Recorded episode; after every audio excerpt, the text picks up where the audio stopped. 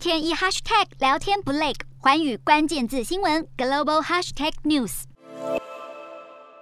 帽子 T 恤泰迪熊，美国前总统川普卸任后大卖自己的周边商品，仿佛他还在竞选，且各个要价都不便宜，却还是吸引大批川粉购买。不仅在新冠疫情下帮助川普商业帝国的财务状况，也更加巩固粉丝对他的支持。历任美国总统卸任后，传统的赚钱方式是透过自己的办公室生财，也会参与演说或加入企业董事会赚钱，但通常不会太招摇。不过，川普反其道而行，热衷于推销自己的周边商品。例如，近期川普办公室发布开卖新的照片集，每本售价七十五美元，约新台币两千零八十九元。如果出三倍价格买书，还可以获得川普亲手签名的版本。消息人士表示，川普光是收到预付款就已经达到数百万美元，而且已经在上千本新书上签名。川普也从演说中赚钱，例如举行美国自由之旅，门票九美元起跳，约新台币两百五十元，但这只能在电视墙房间看活动。其他不同方案包括二十五美元，可以更接近舞台座位，